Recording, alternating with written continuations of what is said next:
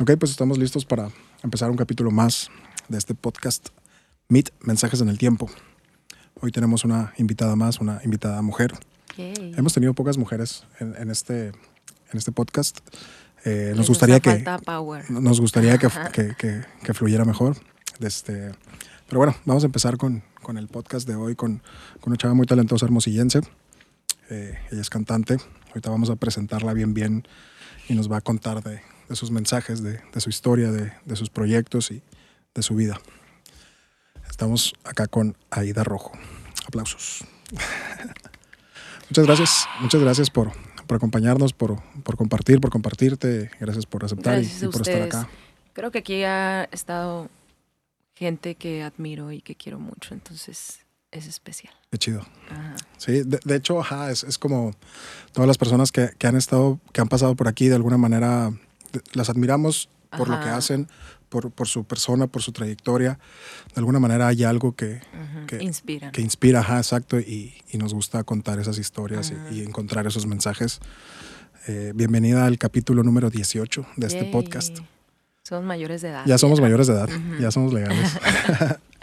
¿Cómo es estás, legal Aida? en MIT. ¿Cómo estás? Mm, bien.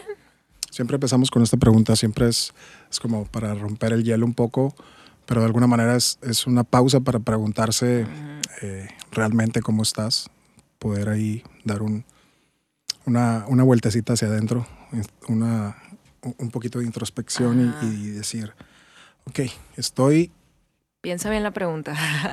¿cómo estás? Es, es sencillo de decir porque es como un saludo muy Casual. muy casual. Ajá, ¿Cómo Ujú. estás? Bien, ¿y tú? Y, y es muy informal y, y se, convierte, se ha convertido en, en un... Siempre lo repetimos en todos los programas. Ajá. Siempre empezamos con esto y, y- y es una manera de, de decir, nos importa cómo estás y queremos saber cómo estás. Entonces, Pues cuéntanos. estoy bien, estoy bien. He Bien, ¿y- estado pues viviendo experiencias muy chidas con mi música. Eh, he estado como, no sé, explorando, experimentando y no sé, me gusta mucho eso, como no tener una monotonía de, de no sé, de mis sentimientos, de mi trabajo, etcétera, etcétera. Entonces, va bien la Habla- cosa. hablando un poco de lo profesional, ¿no? de, de lo personal, que nos puedes contar de, de tu momento, de tu presente? Pues eh, con este rollo de la pandemia ah, no había shows. eh, estaba dedicándome un poco a, a viajar, me gusta mucho viajar. Y, y ahorita ya hay como una pausa, entonces he estado teniendo eventos, Cool. eh, trabajando, conociéndome. Todo muy bien. ¿Qué significó para ti el- el- la pausa obligada de la pandemia? Digo, hablando un poco general, ¿no? Ajá. Un poco en... eh, ya lo hemos repetido acá en, en- en el programa con diferentes invitados. Eh, de alguna manera fue una pausa obligada que nos, que nos hizo como replan- replantearnos muchas cosas, tomar en cuenta unas que tal vez no teníamos tan en cuenta, ver prioridades y, y decir, ok, bueno, lo primero es que tenemos salud, Ajá. ¿no? Y de aquí partimos para hacer nuevos proyectos, para retomar otros, para inventarnos, reinventarnos y redirigirnos hacia algún punto. ¿Cómo te Pues, fue con eso? La verdad no me fue, o sea, no, no la sufrí. Yo sé que muchas personas quedaron sin trabajo y así, pero justo antes eh, hice una buena chamba, entonces me quedé con esos ahorros y dije, ok, eh, no paré mi música, pero sí, sí quise como viajar sin Ok. querer. y pues conocer gente y conocerme, hacer contactos. eh, me divertí, la verdad, esta pandemia y creo que me, no sé, también me hizo más consciente en que en cualquier momento me voy a ir, entonces pues disfruto mucho más las cosas y así. Sí, de alguna manera nos hizo valorar el Ajá. presente, ¿no? Y, y lo que tenemos. Porque luego ha- hablábamos en el capítulo pasado con Héctor eh, de, de- de eso precisamente, ¿no? De valorar eh, lo que podemos hacer y no tomar en cuenta tanto lo que no podemos hacer, ¿no? Sino, ok, voltear hacia las diferentes opciones y ver. No, no quiero hablar mucho de la pandemia, ya, ya es un tema que a lo Sí, mejor nos tiene, nos tiene bastante cansados. Me gustaría hablar más de ti, de, de tu persona, de tu, de tu proyecto, de tu vida. Y precisamente me gustaría regresar, rebobinar un poquito la película y, que nos cuentes, si yo te pregunto por tu niñez, ¿qué, son, qué es el primer recuerdo que se te viene a la mente? Eh, pues fue bonito, o sea, fue bonito porque eh, a pesar de que mis papás trabajaban demasiado, o sea, mi papá siempre ha sido un güey bien chambeador, así de que tres trabajos, así, al mismo tiempo. Operador de ambulancias, mesero, citotecnólogo. Y mi mamá también, solo con uno, pero mi papá era el que casi no estaba en la casa. Y pues mis sustitutos eran mi tía, hermana de mi mamá, y mi tío, hermano, hermana de mi mamá también. Y pues él el que nos financiaba porque mi papá en ese entonces estaba estudiando y pues mi tía era nuestra jefa, se cuenta, ¿no? Y ella vivía en el barrio de las pilas, vive en el barrio de las pilas. Y fue demasiado bonito, o sea, tenía un chingo de amigos. Eh, recuerdo mucho jugar fútbol, era muy buena jugando fútbol, tenía mi propio equipo, era, era una verga. y ¿Qué más? Pues mm, éramos como 30, o sea, estaba súper cool así por todo el barrio, jugando policías y ladrones acá 15 y 15 y buscándonos entre todos. no sé, estuvo, estuvo demasiado disfrutable mi infancia. Fue, digo, los, tiempos cambian, ¿no? Y ahora es más difícil cada vez esa convivencia en, la calle, ¿no? En el barrio, con, con los amigos, con los vecinos. Sí, lo único que te importa en ese momento es jugar y, y ya. ¿Cómo, ¿Cómo, era la dinámica? Digo, nos hablaste un poquito de, del trabajo de tus papás. Eh, ¿Cómo era la dinámica familiar? ¿Cuántos hermanos son? Cuéntame un poquito de tu familia, sí. Somos eh, dos hermanos, tres hermanos. Eh, yo soy la de medio. Tengo un hermano mayor, uno menor. Y pues mis papás entre semana era trabajar. Yo los fines me iba con mis amigos a, a la casa de mi tía. Okay. Como mi papá en ese entonces estudiaba y trabajaba, era como, a veces no teníamos ni para comer acá, porque mi, mi, mamá era la que se rifaba todo y así. Pero pues nunca nos faltó, o sea, no había lujos, vaya. Pero mi tío, mi tío fue el que se rifó así económicamente con nosotros. So, no nos faltó como ese trip de, de mi mamá, mi papá, el cariño y así. ¿Sabes? Estaba, estaba todo muy balanceado. Ajá, se compensaba, estaba muy balanceado todo. Oye, ¿y qué crees que, que puedes rescatar de tu personalidad de hoy que, que tenga un vínculo con, con tu niñez? Uh, ¿Qué hay, qué hay que, que traigas de tu niñez hasta el día de hoy? Pues cuando, cuando era niña eh, me dejaban ser un chingo, o sea, era bien vaga y así. Pero pues obviamente con los cuidados, o sea, eh, agarraba camión, no mames, a, los seis años, cinco años. Y era mi mamá dejarme en la parada del camión y, y ya yo me iba sola, la gente me preguntaba así como, güey, ¿qué haces sola? y yo, no, ahí me van a recoger en la parada, así. Y ya mi tía estaba en la otra parada, de que esperando. Y ¿Qué me preguntaste? que, digo, hablas un poquito de, que siempre ah, te dejaron ser. Ajá, me dejaron ser un montón, era muy vaga y así, pero mediante fui creciendo, mi mamá ya era como, mm, o sea, te me estás volviendo un poquito loquita. Entonces ya mi mamá fue muy sobreprotectora y yo un poco rebelde. O sea, siempre quise como irme de mi casa. Quería mis reglas, quería mi vida y que nadie me dijera qué hacer. Y y no sé, como que en, ya en mi adolescencia siempre estaba como pensando de que, verga, o sea, la única manera de irme de mi casa era es tener feria y mantenerme yo sola y ya. Pero pues está complicado. ¿Cómo, empiezas a formar eh, tu personalidad? ¿Dónde encuentras esos primeros pasos para, para ser quien eres hoy? ¿O de dónde sale? Hoy en día la música es, es tu profesión. Pero antes de eso hubo otras cosas, ¿no? Sí, pues es que estoy chiquita. Entonces todavía estoy como ahí viendo. Andas buscando todavía.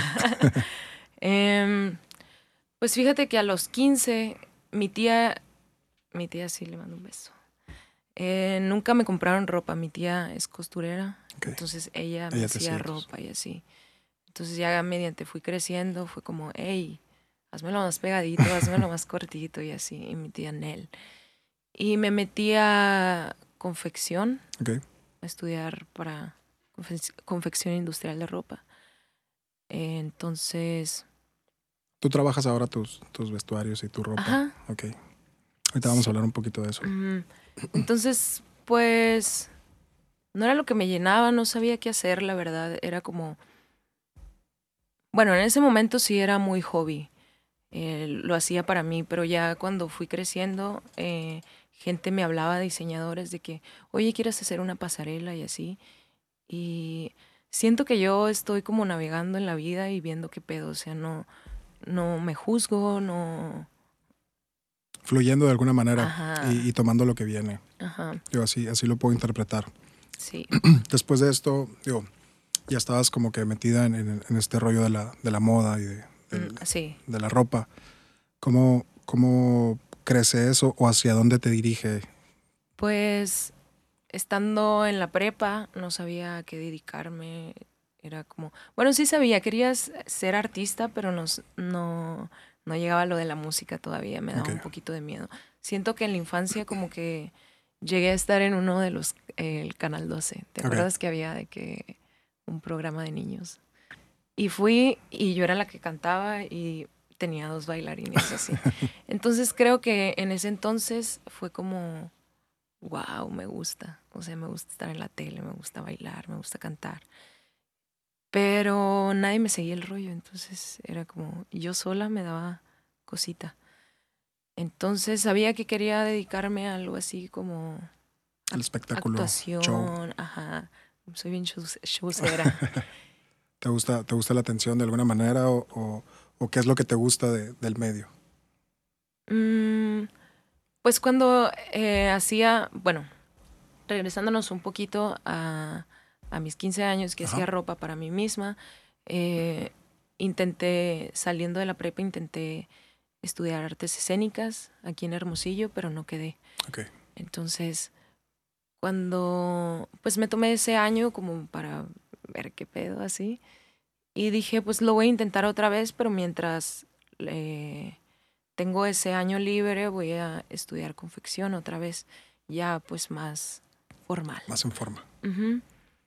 Y empecé a hacer ropa, me empezaron a hablar diseñadores, así como, güey, necesitamos que, que hagas una pasarela con nosotros. Y pues yo, 18 años, estando con gente que ya había terminado la universidad y así, era como, a ver, oigan, chido, pero, pero pues yo no me dedico a esto, yo simplemente hago mi, mi ropa, mis diseños. Y, ah, no importa, Kyle, así. Y ya ellos me prestaban modelos y yo les ponía mi ropa así. Ok. Y de repente era, terminando la pasarela, vender mi ropa así. Y era como, pues sí me gusta, pero no sé, la, la única cosa que me gustaba de eso era los cinco segundos que yo salía en la pasarela, así de que, eh, la diseñadora acá. Y pues no era como que me llenara tanto. So, De ahí, de ahí que viene para ti, de los 15 años al- a, a los 24 que tienes hoy, ¿cómo ha sido el, el proceso para llegar hasta donde estás? ¿en qué Estuviste- estuviste-? Estuviste, eh, antes, antes de entrar al, al medio musical, estuviste en MTV, en un reality show. Yeah. Háblanos un poquito de esa experiencia. de Are You the One? Are you the one? El Eh, match perfecto. El match perfecto. Era una mezcla de como varios conceptos, ¿no? No era, no era como que algo diferente, era, como, de varios- retos y de amor. Ajá. Háblanos un poquito de esa experiencia. ¿Cómo, cómo sucede? ¿Cómo llega eso, eso a, a tu, Pues a tu en, vida? en ese, en ese año que me tomé, pues estaba con lo de la ropa, haciendo stylist y así. Pero como te digo, no era lo que me llenaba. Entonces, eh, estudiaba confección y estaba en un despacho de cobranza. eh, me pagaban 500 pesos a la semana, acá bien pirata.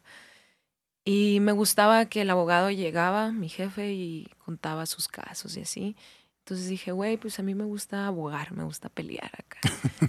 y dije, bueno, eh, mi papá me dijo una, una frase un día así como, güey, pues no quedaste en la universidad, ya bájale de huevos así y estudia algo bien. Algo de verdad. Algo bien.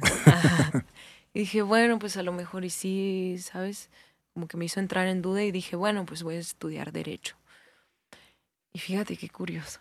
O sea, yo una vez en ese en esa loquera de que no sabía qué hacer con mi vida era como a ver pues sueña a ver escribe qué quieres hacer de tu vida. Y escribí así como pues tenía muchas barreras que era mi mamá que era muy sobreprotectora.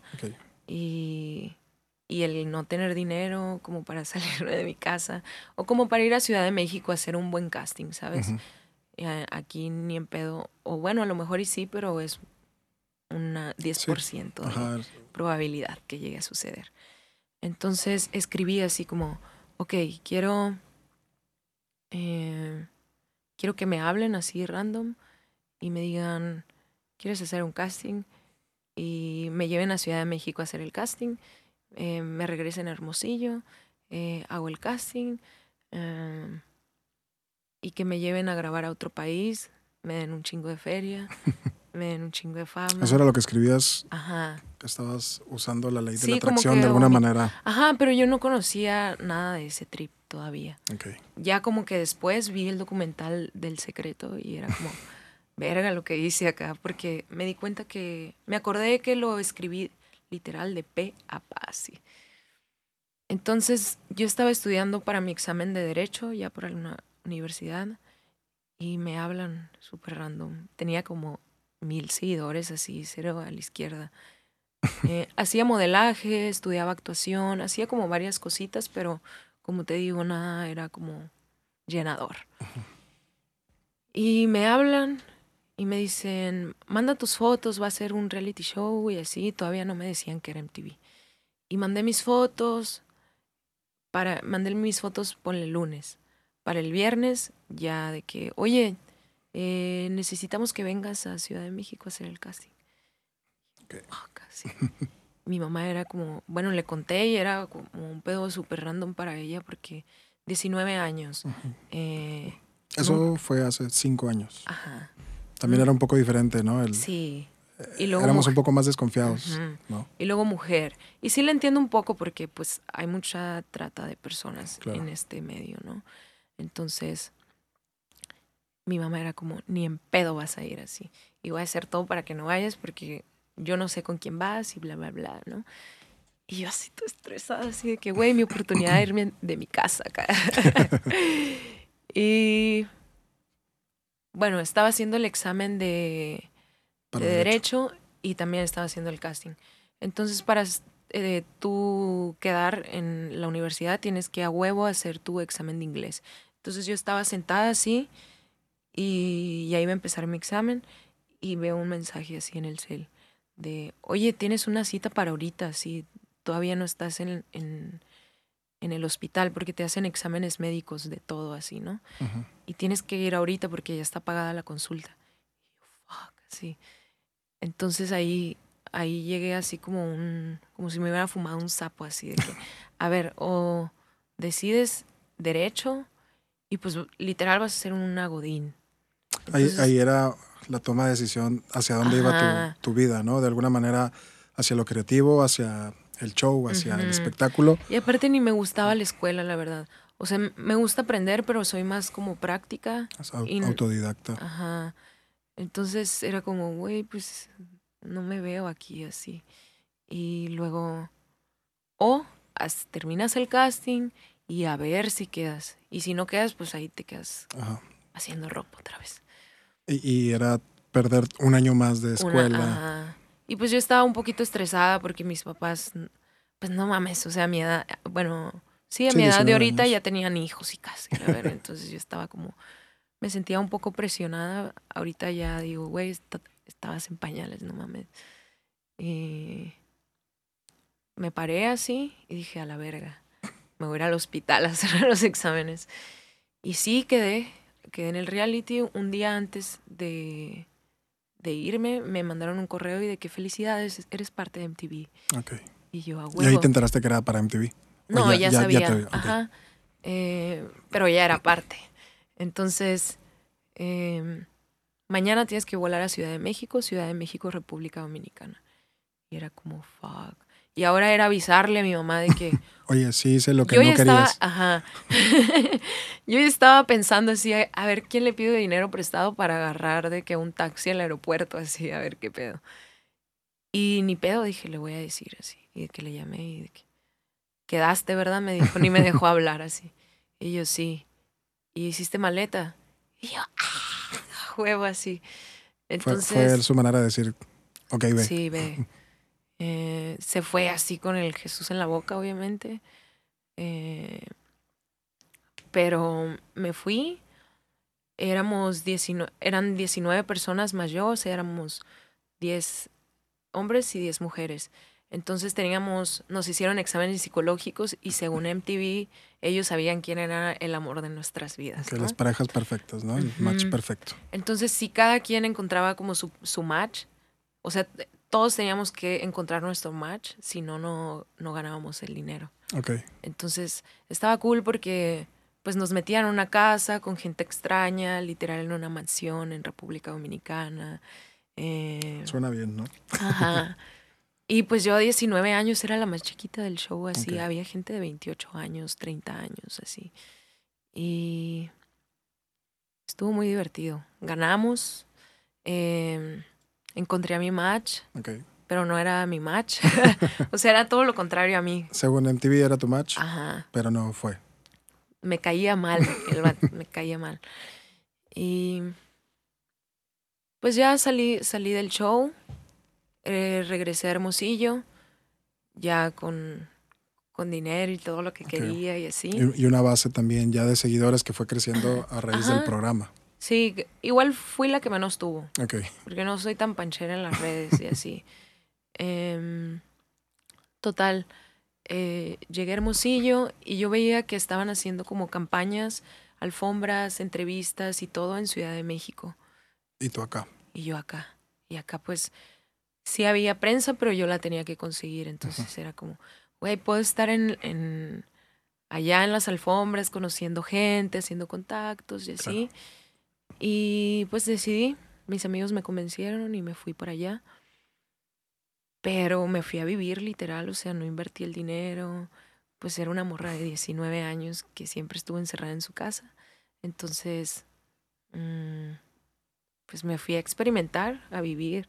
Eh, conocí realmente qué es salirte de tu casa, pagarte una renta, pagarte tu comida, pagarte todo.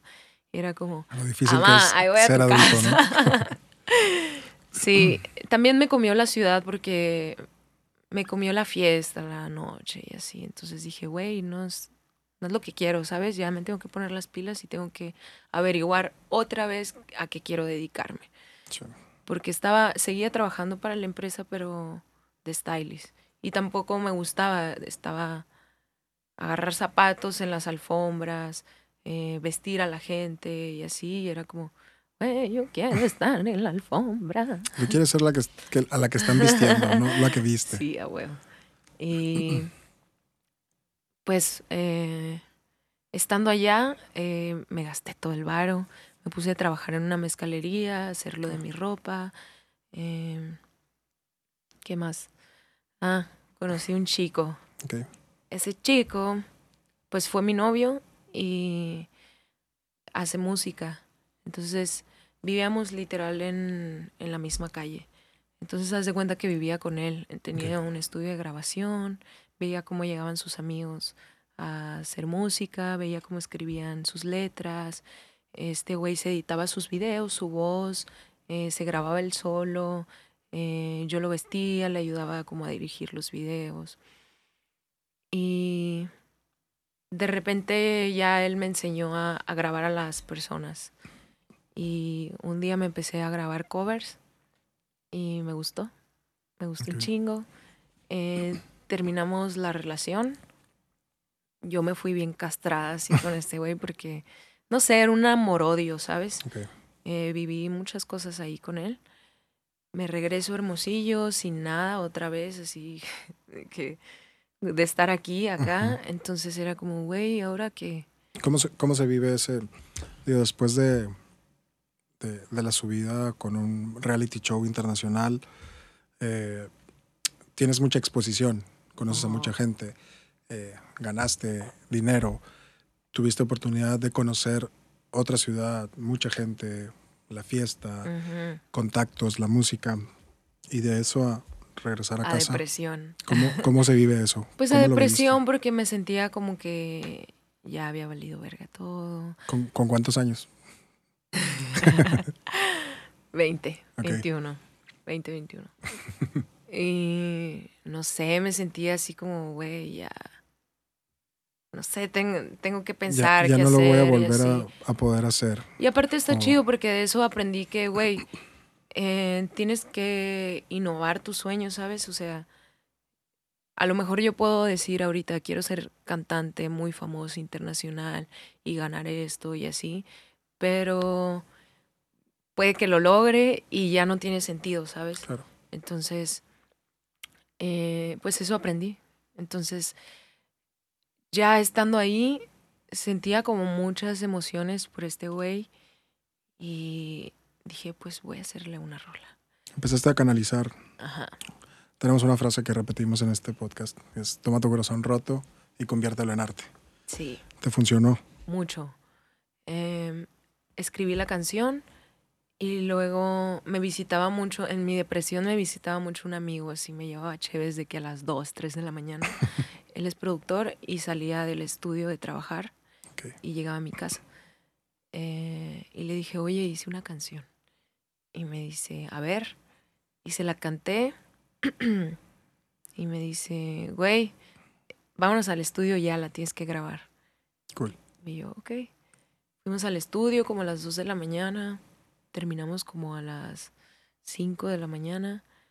Y mien- mientras me estaba como editando la voz, ahí me explotó la tacha. Así fue como, wow, qué chingón. O sea, Este es esto era lo que realmente quería hacer de niña, pero no sé, había algo ahí que me limitaba y, y que no me daba la seguridad de hacerlo. ¿Qué crees eh, que, que era eso? Esa barrera que tú misma tal vez te pusiste. ¿Qué era lo que... Pues sin experiencia, no estuve rodeada. Em, la única cosa que hice eh, de música fue eso que te dije del show de niños. Ok. Y, Ya habían pasado muchos años de eso. Ajá. y tocaba la batería como a los 12. Ok. Mi tío me compró una batería y mi mamá me la vendió porque me dijo que tocaba lo mismo siempre. Entonces ya fue como que no, no, no estaba rodeada de gente que hiciera música. Eh, pero siempre me gustaba bailar, cantar y así, pero no sé. Eh, después eh, dije, güey, pues le tengo que hacer algo a... Es- esta primera canción que grabaste, la, ¿se publicó? O sea, ¿la, la conocemos? ¿O Sí, sí? ¿Qué- qué- se cuál llama Tu mayor amenaza. tu mayor amenaza fue tu primer sencillo? Ajá. Y Ahorita dije, hablábamos de eso antes de empezar a grabar, de, de ese video Ah, en, el desierto de, de Sonora. Sí, estuvo muy cool porque cuando realmente supe a qué quería dedicarme fue cuando terminé ese video. Fue como, me apoyó mucha gente. No quería como también grabarlo con quien sea. Fui con varias personas de aquí de Hermosillo, pero nadie le tomaba como importancias porque sí era como muy sentimental para mí y quería que saliera algo chilo y que tuviera interés como del equipo y así. Hasta que conocí a unos güeyes, creo que los conoces, Black Corp, Sí, claro. a huevo. Saludos para ellos, al Crán y a Sí, todo el equipo. Al Crán, a todo, al Jeric. Ajá. Y en cuanto llegué así, ni les había dicho que sí, ni nada. Ellos de que, te vamos a grabar el video y la madre. Me cobraron nada, así. Sentí el apoyo muy cabrón de ellos. Y, y luego también Jennifer, eh, es una muy buena amiga mía que iba saliendo de la Universidad de Diseño de Modas y me prestó su colección que final de colección, ¿no? Cool. Y me prestó ropa, eh, yo- hicimos el stylist entre las dos. eh, me divertí demasiado así. Entonces cuando terminé el video dije, qué chingón que, o sea, todo eso que en mi adolescencia estaba haciendo y que no me llenaba ni me completaba, ahora lo convierto en uno Sí, solo. toma forma. ¿no? Ajá, o sea, dirijo, eh, me gusta hacerme mi ropa, eh, me gusta cantar, me gusta bailar, me gusta dar show. Entonces es como, ya, estoy en la gloria, así, haciendo lo que Ok. más. Viene ese primer sencillo, tu peor mi peor amenaza. tu mayor amenaza. Tu mayor Ajá. amenaza, perdón. Sale el video y ¿qué sucede? ¿Qué es lo que... Pues yo me propuse, vi que la- a la gente le gustó y pues había un morbo, ¿sabes? De que alguna, algunas personas ya sabían mi historia trágica con este güey. Em, y no sé, o sea, le- vi que la gente le gustaba mucho y se identificaba, y mucho más las morras. Entonces dije, ok, voy a sacar un video por mes. Muy pesado, pero sí lo logré como cuatro meses. Eh, saqué mi segundo sencillo que se llama Oye Ven. Y nos juntaron como a influencers, así como para apoyar un concierto aquí en Hermosillo que era de Bomba Estéreo.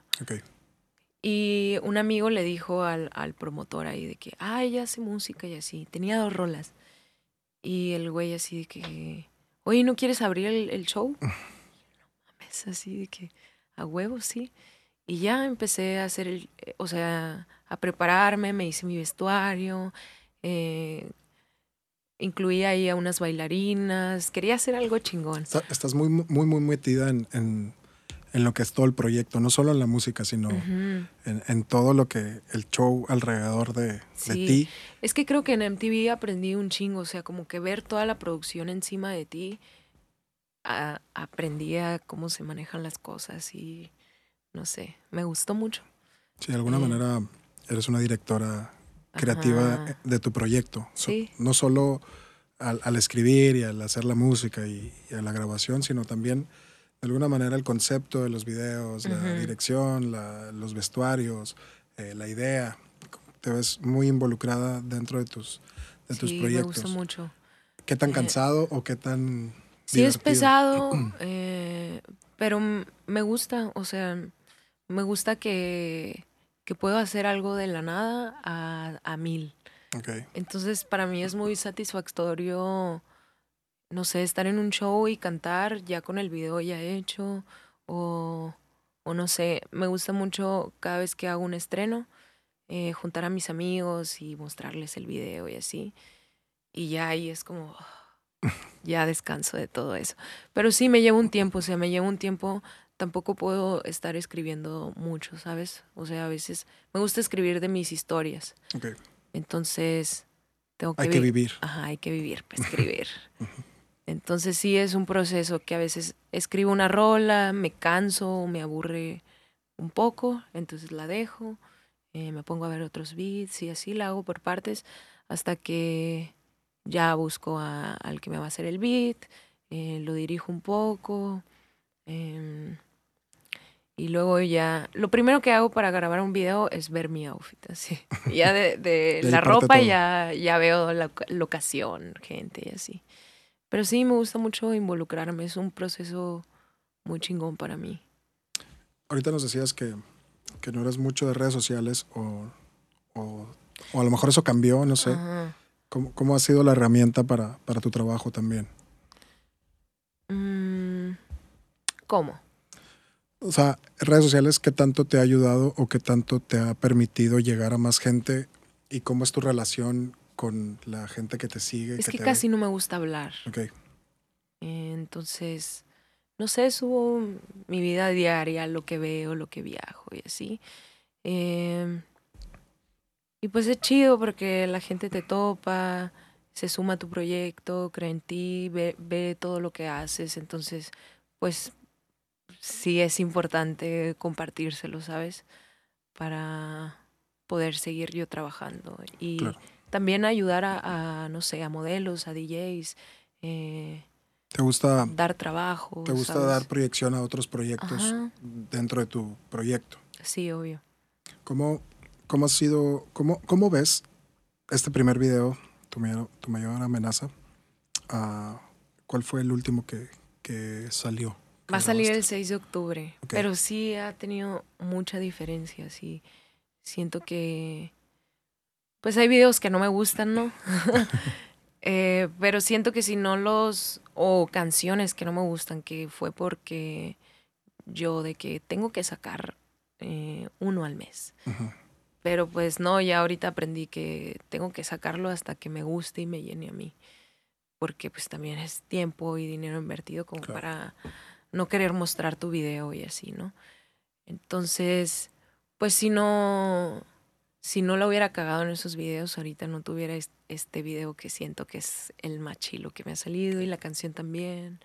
Entonces. Que es parte de la evolución, ¿no? Y cómo va creciendo un artista. Obviamente, o, lo mejor sería eh, ver hacia atrás y decir, he mejorado, ¿no? No, sí. no voltar hacia atrás y decir, tengo que seguir haciendo pues, esto, porque esto, digo, de alguna manera hay una evolución con cada proyecto, con cada sencillo, hay un crecimiento musical y, en concepto y en idea y en todo, y, va, vas creciendo, ¿no? Y lo hablábamos con, con Charles, por ejemplo, eh, el episodio que, que, estuvimos con él, eh, de cómo pues la gente le dice, oye, tienes que hacer un álbum como el Smile o como Sin Maletas.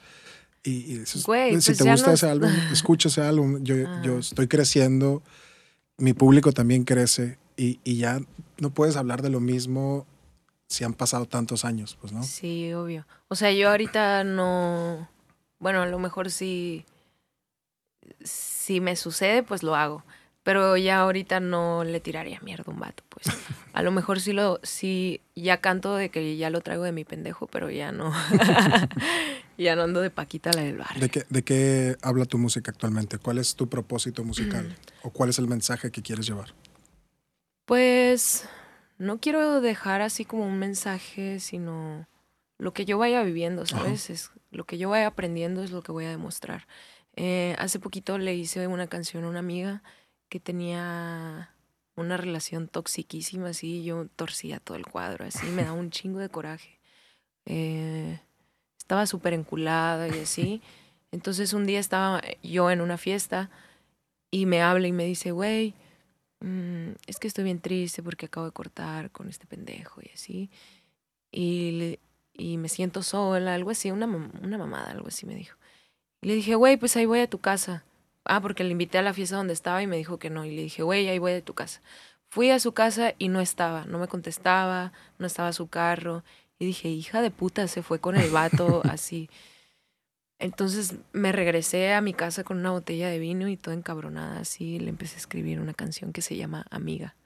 Entonces, no le he sacado, grabé el video el fin pasado. Eh, yo creo que para cuando salga este, este podcast ya va a estar en YouTube. Em, pero, ¿qué te, ¿qué te, está diciendo? De este mensaje que tiene tu música es, es muy, muy actual según lo que vas viviendo, vas, vas experimentando y vas cambiando. Con los ritmos también vas cambiando o sigues una línea. Yo no estudio música, entonces me gusta, o sea, lo que siento o, o no sé, las canciones que estoy escuchando en el momento que me inspiran o me gusta el ritmo, intento como no copiarlas, pero inspirarme en ellos, ¿sabes? ¿De dónde viene esta inspiración? ¿Qué, qué es lo que escuchas? ¿Qué es lo que, digo, de alguna manera robamos ideas, eh, copiamos ciertas cosas para producir lo nuestro? ¿De dónde tomas prestado? Pues soy demasiado versátil, o sea, cuando estaba morrita escuchaba rock y empezado a los nueve años ya estaba de que en conciertos así, de que, bueno, fui al de Mago de Oz. Qué vergüenza. y, pero nueve años, no mames. Y pues era una niña bien rara, así, o sea, toda de negro. Eh, no tenía amiguitas. O si tenía amiguitas era como, güey, quítate las pulseras negras y así. Bien ojete. Em, y luego Después me fui a República Dominicana a grabar, nos quitaron celulares, carteras, pasaportes, todo. Y era como todo el mes escuchar la radio. Y era el reggaetón de ese tuerquero así. Y, ya de ahí me empezó a gustar el reggaetón. Y pues no mames, soy de Hermosillo, me sé las cheras y los corridos de que a huevo. Entonces, hay, no sé, hay muchas, hay muchas cosas por donde puedo agarrarme. Eh, hice un, una rola que se llama Celosa. es, le cambié un poquito la letra, pero es la tonada del chalinillo. Ok. Entonces la hice pop. Entonces, al hijo de Chalino Sánchez eh, pero lo hiciste a tu manera. Ajá. Este video, ¿dónde fue grabado? Hay, hay- Ah, eh, sí. háblame de este, de este video que, que creo que también eh, es, es diferente. a- y va evolucionando tu proyecto. no me ¿no? acordaba de ese video. Eh, me gustó mucho porque estábamos yo y Jenny en Seattle y pues vivíamos solas y bueno, eso, esa es otra historia. Eh, estábamos muy aburridas, la neta, yo no sabía inglés. Eh, eh, esta morra era la que me traducía. eh, fuimos a grabar tres canciones allá. eh, y supuestamente nos iban como a apoyar para, un- para hacer ese video, pero no hubo apoyo así. Entonces fue como, güey, vamos a hacerlos con, hacerlo con el iPhone. Y de que va. Y Jenny se rifó todos los, los, los vestuarios. Eh, primero grabamos eh, yo sola, como haciendo playback, pero ya después vimos las tomas y dijimos, güey, necesitamos como más contenido, hay que contratar modelos. Y bajamos Tinder y buscamos modelos así, fotógrafo y todo. Eh, y todo se dio, o sea, organizamos como el video. Que eh, de alguna manera, no, Tinder no solo sirve para encontrar Ajá. parejas, ¿no? También puedes encontrar un equipo de trabajo. Sí.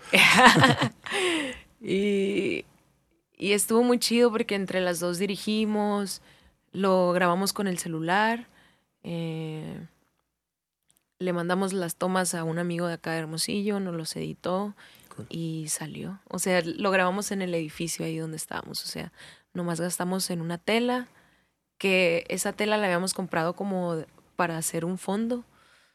Y ya después que dijimos, vamos a meter modelos, agarramos la tela y les hicimos los trajes a las chicas. Ok.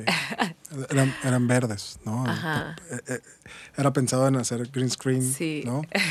Y terminó siendo el vestuario de El las vestuario. modelos. Eh, ¿Cómo es? Digo, llevas este caminito, ¿no? Y, y también este compromiso contigo misma de poder estar creando constante. A veces la, la ¿cómo es la, la perseverancia o se me va la palabra? La constancia, La consta- perdón. Es, es más importante a veces que, que el talento. No lo es todo, debe ser un equilibrio. Eh, tienes este compromiso contigo misma de, de ir produciendo Sí. tu música, tus videos, tu, tu concepto. Y luego te topas con De Ser Niños. ¿Cómo sucede esta, es- este encuentro? o- o- Combinación. Pues eh, me fui a vivir a Miami y un mes, según yo, y terminé viviendo como seis. Y ya no grabé música ya, más que hice unos, am, ¿cómo se llaman?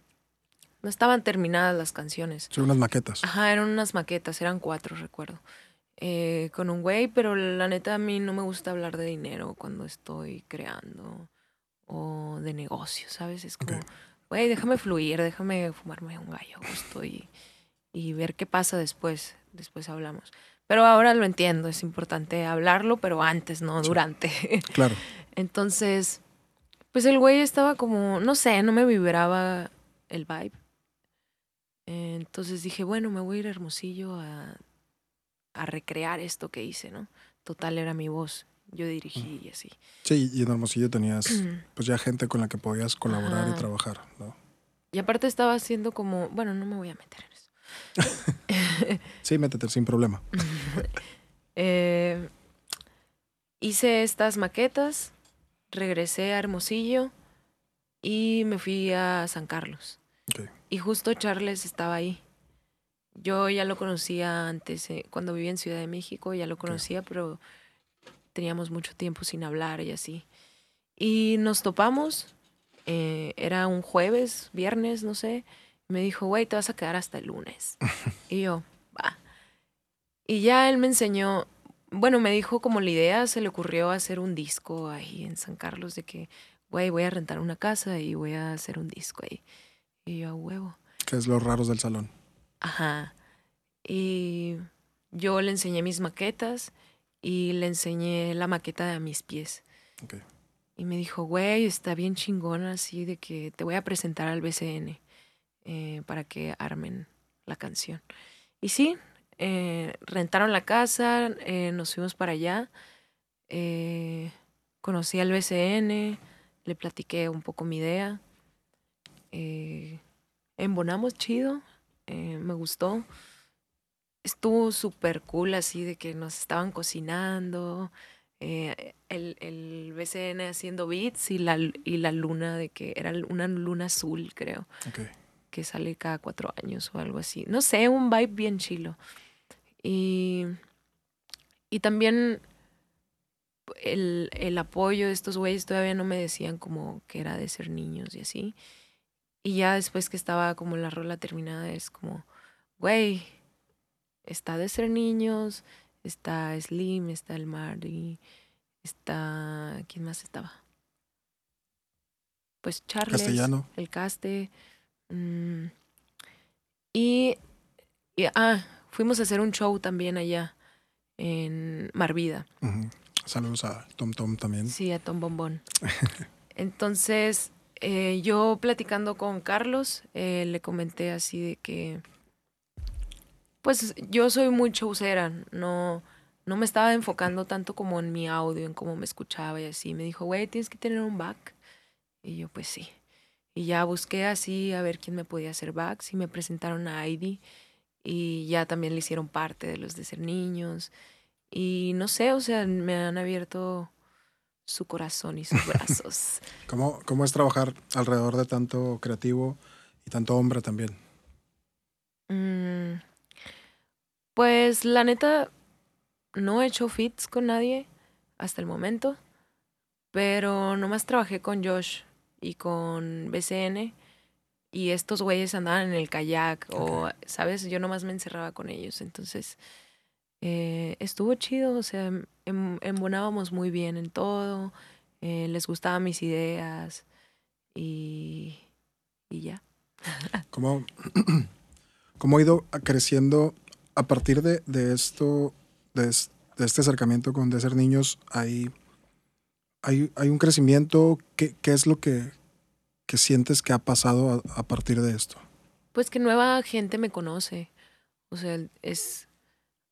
O sea, lo mío es muy distinto al rap, ¿sabes? O sea, no he hecho rap. Sí me gustaría hacer, pero necesito todavía ver cómo lo hacen para aprender ya. Son. Pues no sé, siento que la gente como que se ondea también. pero, pues conocer gente nueva. Eh, tener un equipo ya como más profesional, de que aprender a, a, registrar tus rolas, ya algo más serio, ¿sabes? Entonces, para mí eso es ya muy chingón porque ya ves como tu proyecto como, como un negocio, como, como algo que, que le voy a dejar a mi familia. ¿Cómo es, para la gente que nos, que nos ve o nos escucha, cómo es el negocio hoy en día de, de la música? De la música urbana, que creo que la música urbana le ha venido enseñando mucho a, toda la industria a hacerlo de la manera independiente o, hacerlo de una manera muy personal y, no necesitar a, la gran industria, a las disqueras o a todo este, este monstruo alrededor de la música. ¿Cómo es, cómo es la, vivir de esto y cómo es el negocio de, de la música hoy en día? Eh, creo que soy muy afortunada porque aprendo de los errores de los demás, entonces ya no me meto en pedos y ya no ando eh, amarrada a un contrato y así. Entonces, eh, como yo hago todo mi proyecto, soy dueña de todo, entonces... Y, y, luego, aparte de ser niños, no es como que nos tiene amarrados, ¿sabes? Es como, ustedes hagan lo que quieran, pero el, el apoyo aquí está. Entonces, eh, también es, e, era un poco difícil para mí el, el, yo valorar mi trabajo. O sea, no sé cuánto cuesto. sí, para, para un creativo, para una persona, digo, no es como entrar a un trabajo y que te digan vas a ganar, tanto. Es, es, tú también construirte tu camino, tu, tu negocio. Ajá, y me gustaría que nos explicaras un poco cómo funciona el, el negocio, o cómo, o de dónde, de dónde vienen las ganancias, por ejemplo, Obviamente los shows en vivo son un ingreso bastante fuerte, pero Sí, creo ¿Qué que más? eso es lo más fuerte. ¿Qué más hay aparte de los shows en vivo? Eh, pues yo hago stylist todavía Ok. y sigo haciendo mi propia ropa y así, ¿no? Pero, pues sí, o sea, de shows, de YouTube. eh, próximamente quiero abrir mi marca de ropa. Ok. Entonces, no sé, hay muchas maneras. También los shows privados están chidos. eh, puedes hacer lo, que quieras en un show privado, ¿no? Es como más libertad. Y aparte ya tienes como a tu público que De repente- seguro. De repente, el, bueno, el show privado es, es en un lugar o es alguien te contrata para un Ajá, evento per- particular. para... Ajá. De repente se escucha que, que los shows privados pueden ser o muy buenos o muy malos, ¿no? No me han tocado malas No. experiencias. ¿Nunca has tenido una mala experiencia en, en algún evento o en algún lugar? Bueno, sí, pero e- ese no fue privado, fue en un club. Entonces me invitaron y cuando yo estaba haciendo soundcheck, el güey em- llegó así como, oye, si tu show, eh, como que si apagas a la gente, pues te vamos a cortar el show. Y es como, este pendejo acá. Pero yo estaba como concentrada en, en cantar, ¿sabes? O sea, no estaba poniéndole ni atención. Y luego empecé a hacer así como comentarios bien machistas acá. Entonces, eh, no sé qué otras cosas, así como eh, pedí una cheves al camerino y era como, oye, pero ya habías pedido, ¿no? Y era como, hijo de puta, dame más, te estoy dando el show gratis acá. Entonces ya ahí sí fue como, güey, hasta mi vibra así arriba en el escenario Claro. fue muy huevona, así veo mis videos y es como, güey, no me voy a permitir esto, o sea, van a ser mis reglas, yo voy a cantar y me vas a respetar. Y si veo que vas a poner las tuyas, pues mejor ni voy. Claro. Entonces, Ahor- Ahorita que hablas de, de comentarios machistas, recibes, digo, en, en tus redes, lo, hasta tú misma lo dices, ¿no? Ahora que estabas haciendo una sesión de fotos, pude ver en unas historias, dices, empezamos eh, sin ropa para calentar y luego fue a más, ¿no? Y nos fuimos po- poniendo ropa para las fotos.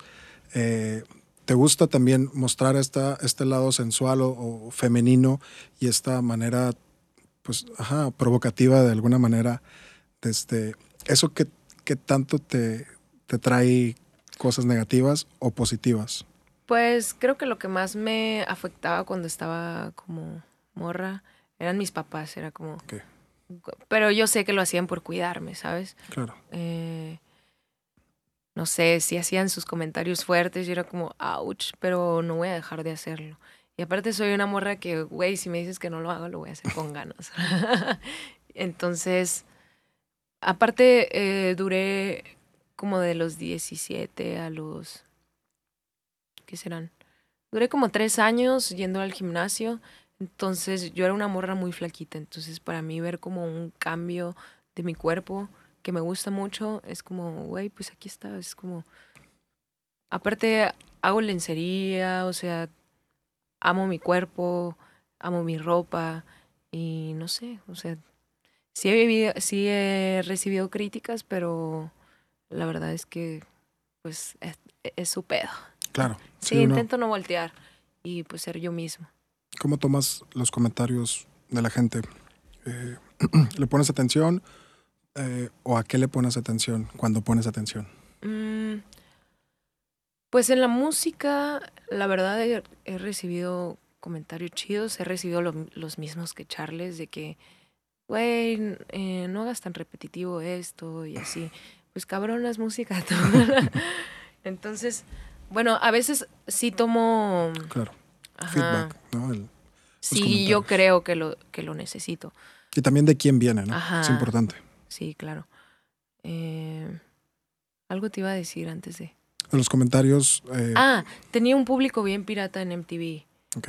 Entonces, porque MTV así deshace tu imagen, ¿sabes? Es como, a lo mejor hiciste esto, pero en la tele va a salir otra cosa. Sí, es como una novela Ajá. donde, donde toman fragmentos y sale de contexto algún comentario, ¿no? Y, y lo usan para traer más. O por ejemplo, lo que me dio Rating. mucha risa era de que, eh, pues como que yo estaba ahí con un güey y, y el güey eligió en una competencia a otra y yo estaba así con un carón, pero porque el sol me estaba dando aquí y me ponía en la cámara así como Claro. si yo estuviera bien envergada. Entonces, ese tipo de cosas, ¿no? Em, y el público era, pues, bien amarillista, cabrón. Yo a Más veces, agresivo. Ajá. Yo a veces veía en mis fotos de Insta así de que Biblias acá que se tomaban el tiempo como para tirarme mierda y si era como ouch acá. ouch, pero a la verga, o sea, los eliminaba y, y ya seguía con mi vida. Es como, güey, ni me conoces, o sea, no, Güey, ni te topo. ajá, güey, ni te topo. ¿Y los eliminabas o los dejabas ahí? Sí, no los ponías? eliminaba porque, güey, pues, o sea, yo no, eh, ¿cómo te digo? Yo no soy tiramierda ni nada, entonces no quiero que mi perfil esté así. Entonces, ya después que se fue como esa famita del reality show, eh, ya. La gente ya se ha olvidado un poco de eso ahora con, Sí. con tu proyecto musical. Sí, aparte ni pegó tanto, la neta. O Sí, sea, no. no es, no es como... Acapulco Shore o esas, es- ¿no? No quería decir.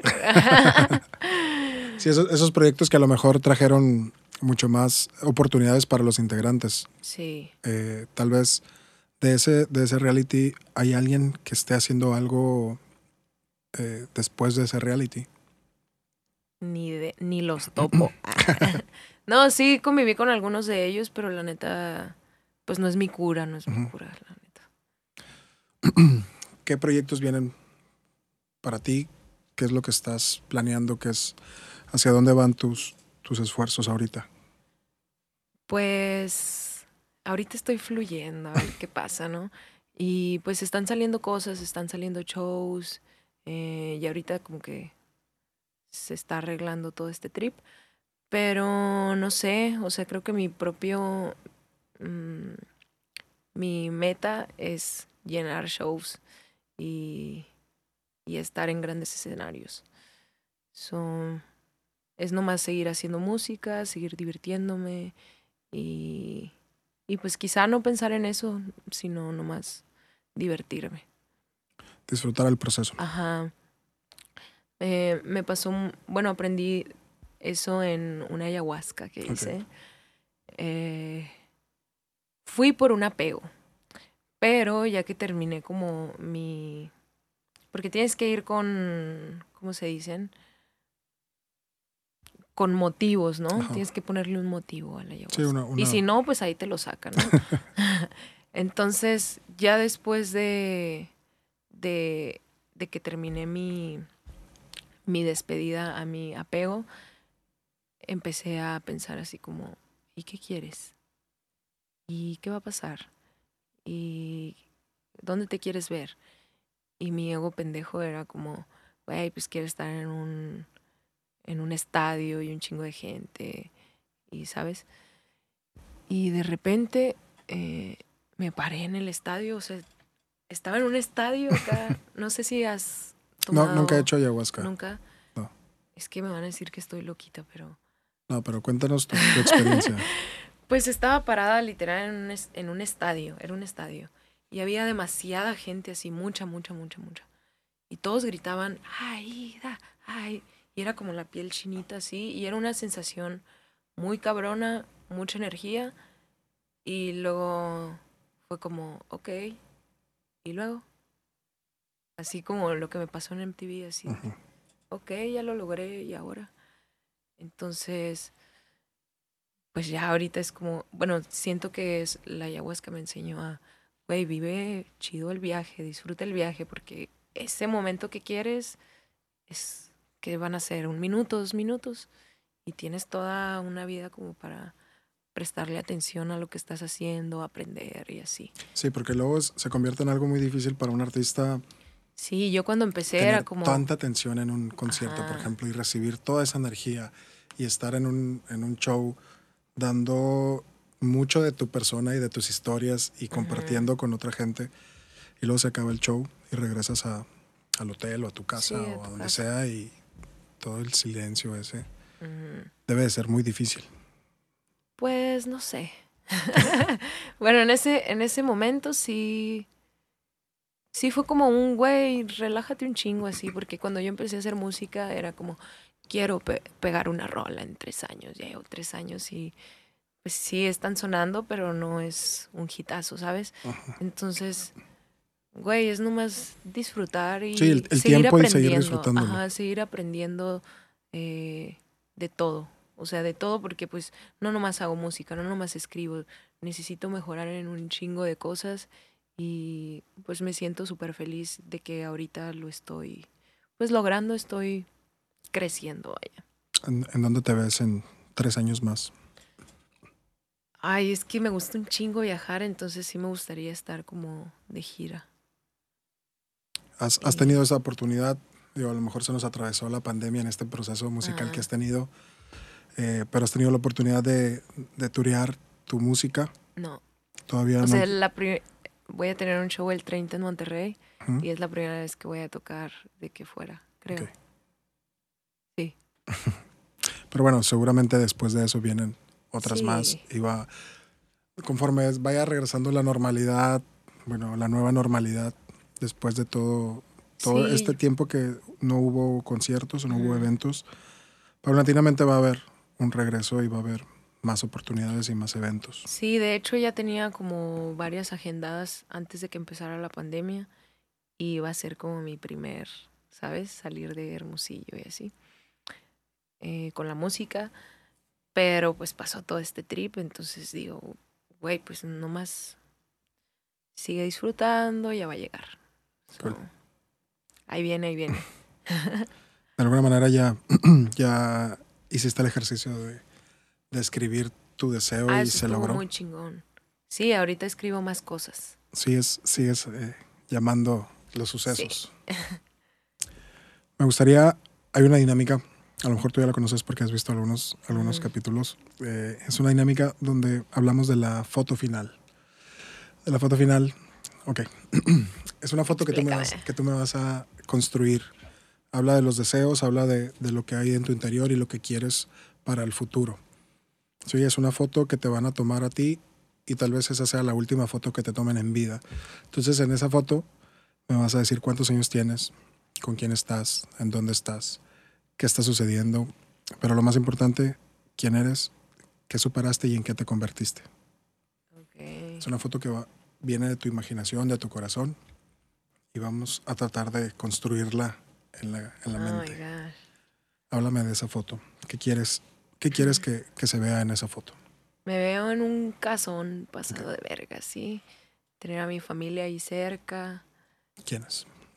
Pues mi mamá, mi papá, mis tíos, que pues también son mis jefes, hace cuenta. Eh, vivir de la música, tener proyectos. em, me veo con una tienda de ropa, varias tiendas de ropa. em, ¿Qué más? Con mis amigos. em, estable, con los pies en la tierra, eh, siendo yo misma. Creo que así moriría feliz, la neta. ¿Cuántos años más o menos te gustaría vivir? No sé, güey. Los que sea, Los que vengan. los que vengan. Pues Estás- también qué hueva durar un chingo. ¿no?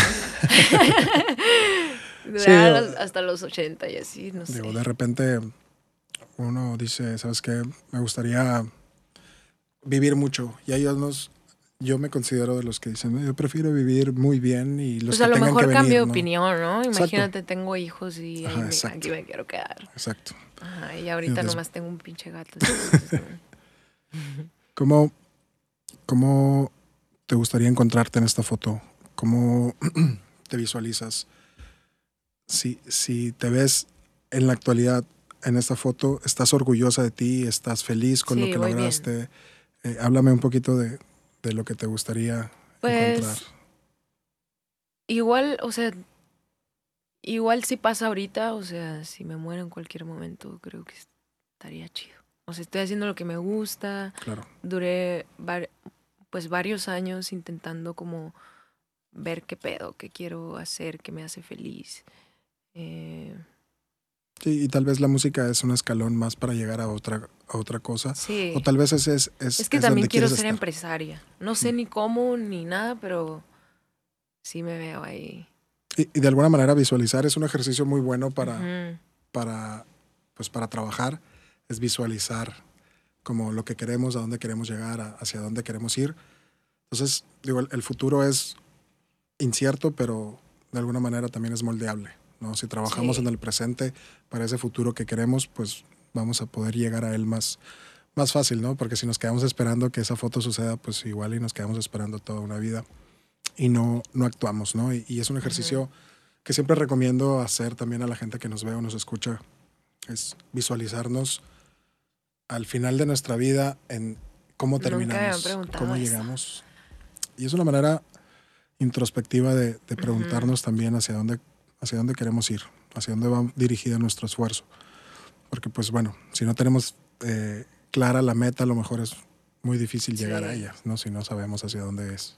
Sí. Este programa también es, como se llama, Mensajes en el Tiempo. Es una cajita. Así la, así la estoy explicando ahora a los invitados. es una cajita donde vas a poder encontrar un mensaje. Es como esas, esas cajas que le ponen cosas adentro y las guardan, las entierran y en 100 años las vuelven a, a sacar y, encuentras mensajes ahí, ¿no? Eh, este programa se va a quedar en internet el tiempo que dure internet o el tiempo que dure YouTube, no sabemos. Pero bueno, me gustaría que cuando vuelvas a ese programa, igual eh, en esa casa gigante con tu familia y tus eh, tiendas de ropa y todo lo que quieres lograr, tal vez regreses a, este capítulo y encuentres algo para ti misma. ¿Qué te, ¿Qué te gustaría guardar? Un mensaje en esta cajita para ti misma del futuro? Pues me gustaría decirme que confíe en mí misma y que es que lo vas a lograr. O sea que ahí lo tienes, pues.